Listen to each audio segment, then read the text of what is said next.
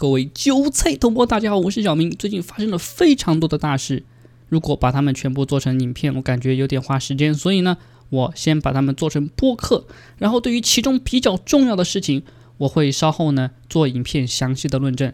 首先，我们来看一下，澳洲和中国终于他妈翻脸了，为什么呢？因为澳洲和中国最近呢，因为赵立坚这个智障的推特翻脸了。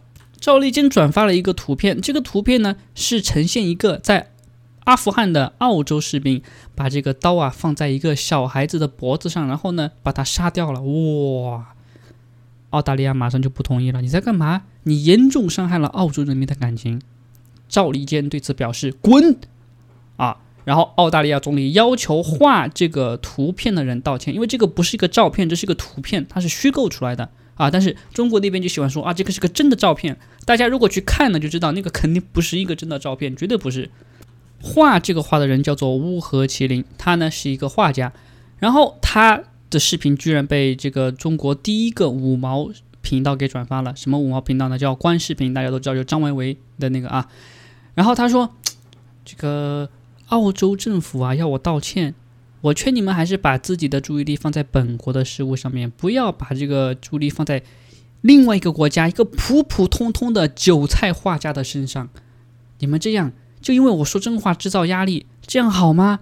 对吧？我还要再画一张，继续击破你们的玻璃心。哇！大家看一看这个小粉红和战狼哈，他们惹别人的时候就理直气壮，对吧？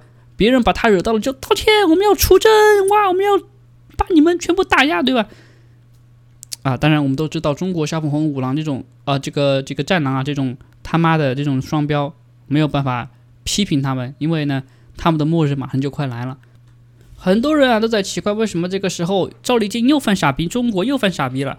其实这个问题很好理解，就是中国啊，他最近一定要到处的惹摩擦，他必须这样啊，很现在都不用我多说，大家都知道这是在转移矛盾了，对吧？还有一个重要的原因就是。中共现在就赌拜登会当选成美国总统，如果拜登成美国总统，中国就相当于控制了全世界。好，那中国就会试一下他到底耍流氓，到底能耍到什么程度，知道吗？同转移矛盾的同时，还会彰显自己的肌肉势。你看到没有？什么人都不敢惹我，就这样。好，那会不会变成这个样子？我们就要关注美国的大选。要关注美国的大选，我们就必须要关注现在拜登他们家族。为什么呢？因为他们现在就是在要当选美国总统嘛。那之前 B 站上面有一个视频就爆出来什么呢？B 站有一个叫曲东升的人，他呢在做演讲，说：“呀，这个中国在美国啊最高权力的地方有中国人民的老朋友，什么老朋友呢？哎，这个不能说啊，但是。”他们会帮我们解决各种事情，之前再大的事情他们都可以帮我们解决，对吧？什么银河号，我不知道这什么东西啊。然后什么炸大使馆这种事情，随随便便两个月就可以搞定，不错哈。然后这次贸易战，他们本来也想帮我们的，但是呢，他们说这次帮不了，为什么呢？因为特朗普啊这个人，他太拧了啊，他太固执了，就相当于这种啊。然后拜登的儿子，在全球都有基金。你们觉得是谁帮他们建的呢？底下就一片笑声啊！言下之意就是中共帮他们建立的嘛。从这个时候我们就可以知道，拜登跟中共勾结的证据从各个方面都得到了完美的印证。不同的消息来源都指向同一件事情，而且细节非常吻合，高度吻合。就是说，这个事情不可能是假新闻，但主流媒体根本就不报道这件事情。为什么呢？大家都已经知道了，看了小明影片的人都知道，现在美国的深层政府已经豁出去了，绝对不能让特朗普连任。特朗普一连任就是他们的末日。不只是主流媒体对这件事情不发声，诶，各种网络上的所谓的左棍、白左，他们也不发声。比如说，两个代表人物，一个叫乐乐法力的，还有一个叫老雷的。看到这些所谓的新闻过后啊，就在我艾特了他，在推特上艾特了他的情况下，他还不想鸟我啊。当然，因为我把他惹到了。但是，作为一个正常的人类，对于这种事情，对于自己国家的最高权力腐败，反正这些智障在事情真相大白过后呢，他们的公信力啊会大大的下降，我也不太关心啊。现在呢，我们就可以说下一则新闻了。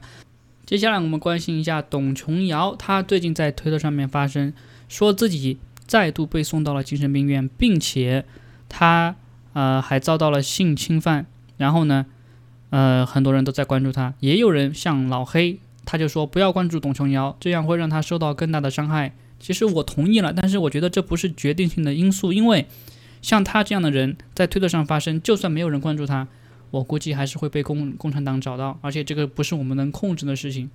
在董琼瑶遭到了这种迫害的情况下，墙内有一个智障叫李兰斯的，他说什么呢？他说董琼瑶啊就是个精神病，国家没有亏待他，国家不仅免费的把他送进了精神病院，把他的精神病治好了，而且还给了他一个工作，说明党真的是这个母爱呀，真的是特别牛逼啊！大家觉得这是人说的话吗？大家注意啊，这个人名字叫李兰斯，啊，他之前还说什么呢？他支持共产党在新疆设立集中营。好，你如果不知道李兰斯，你肯定知道徐晓东。李兰斯就是徐晓东推荐的一个人，徐晓东大力推荐他。不管李兰斯说了什么乱七八糟的事情，徐晓东都是，嗯，我支持他，他是我朋友。好，所以徐晓东他到底是怎么想的？其实这里不用我给大家多说了。你可能会觉得，哎呀，他们在墙内这么说是为了保护自己啊。好，我就想问你一下，如果你在墙内想保护自己的话，有个很容易的办法，就是你可以完全不提这件事情。你又要提这件事情，又要保护自己，你要干嘛呀？啊，墙内的人就只有你一个吗？啊，崔永元不在墙内，梁宏达不在墙内，袁腾飞不在墙内，哦，就偏偏你就出来，就表面上为共产党洗地，实实际在保护自己。你觉你觉得这样说得通吗？说不通吧？而且，这个人他之前自己已经暗示自己承认了，自己其实就是跟共产党有关系的人，啊，这个我就不多说了。但是对于这样的人渣，小明在这里强烈的谴责，啊，谴责李兰斯和徐晓东两个啊。然后接下来我们看另外一个消息，鲍威尔释放海怪。好，这个海怪呢，其实长达一百零四页的报告啊，小明没有完全的看完，因为小明的事情真的很多，但是。我看了前面的几十页，发现呢，前那个报告上面有各种各样的证据，已经完整的展示，我都不需要把那个报告看完，都知道这个证据真的是非常的确凿，民主党没有逃跑的机会了。所以说，在网上，刘大胜他说我要跟你们赌，对吧？明年绝对是拜登当选，要赌五千，他说要赌一万美元，知道吧？我我本来想跟他赌一万美元的，但是想着刘大胜挣钱也不容易，我就只赌了五千。好，这个不是重点，重点是什么呢？鲍威尔这个报告其实跟之前网络上流传的消息，包括中文圈的消息，比较的高度吻合，就是没有什么消息是我们之前不太知道的消息，没有什么所所谓的爆炸性消息，就是我们之前哇从来没有想过的，没有。这个在我看来是什么呢？就是网上的消息啊，应该都是川普团队秘密流出来的，所以说这些消息呢，呃，应该说。权威性比较大，然后鲍威尔这边发布了海怪，那川普这边也发表了演讲。最近呢，川普发表了一个，他说是他就任总统以来最最最最最重要的演讲，上面呢有理有据的分析了现在的各种事实啊。当然了，这个其实跟我们之前听到的消息呢，也没有什么太大的太大的太大的冲突啊，就是没有什么我们之前不知道的消息。在这个情况之下，CNN 他们内部的电话录音也被曝光出来了。曝光这个电话录音呢，是一个叫做 Project 呃 Veritas 这个这个这个项目爆出来的，应该是潜伏卧底了很久了。所以呢，我们之前说 CNN 这个新闻机构它没有任何的可信度，这个是对的。我们现在已经有证据证实了，在这个录音里面呢，他们曝光了 CNN 是如何要扭曲川普。败坏川普名声，然后呢，以这个角度来制造舆论，给川普压力的。我估计其他的新闻机构呢，也就是没被录音了。他们那个录音一下来，估计也比 CNN 好不到哪里去啊。包括福克斯新闻，好，这些大小消息啊，全部都同时爆出来。可以说啊，川普这个团队幕后很大，全面开战，在每一个方面，在这么短的时间内，把各种证据都放出来。说明什么？说明川普早就有准备啊！这就是一次钓鱼的行动，很明显了。我不知道，如果这个都看不出来啊，我估计你的智商啊，就跟那个什么乐乐法力跟老雷是同一个级别的智商了啊！你就以后就不要看我的影片了啊！你不要跟我说话了啊！你们就去看他们就好了，好不好？好，那现在我们就说，在这个时候，如果你还觉得川普不能够赢的话，一定要有信心啊！你就算没有信心也没有关系，因为川普之后肯定会赢的嘛。啊，反正我会拿钱，我会赢钱了啊。然后我们之前发生了一件大事，就是香港黄之锋、周庭还有一个人，我忘记他名字了，他们都入狱了，被判了，分别被判了十三个月还是九个月，还有十个月之类的。好，这个其实他们被判多久不重要，因为我觉得他们不会坐满那个刑期。为什么呢？因为之前我就已经说过，就我觉得中共他可能没有没有十二个月了，啊，川普一定一旦把美国的大沼泽搞定，把深层政府搞定，就没有人帮着共匪说话了，没有人帮着共匪维护他们的利益了，啊，然后香港的事情很自然的就会得到解决，所以我觉得现在的关注重点还是不是香港，虽然要谴责中共政府的作为，但还是要关注美国的大选。一定要关注美国舞弊的这个事情。之后，川普他会把美国的二三零条款给撤销。什么是二三零条款呢？这里简单给大家介绍一下。二三零条款就是一个让美国科技公司免于被起诉的条款。大家都知道，在美国法律啊，这是一个很麻烦的事情，特别是如果你有一个公司，很容易就被起诉了啊。然后，这个二三零条款就它的明面上是怎么写的呢？它是说。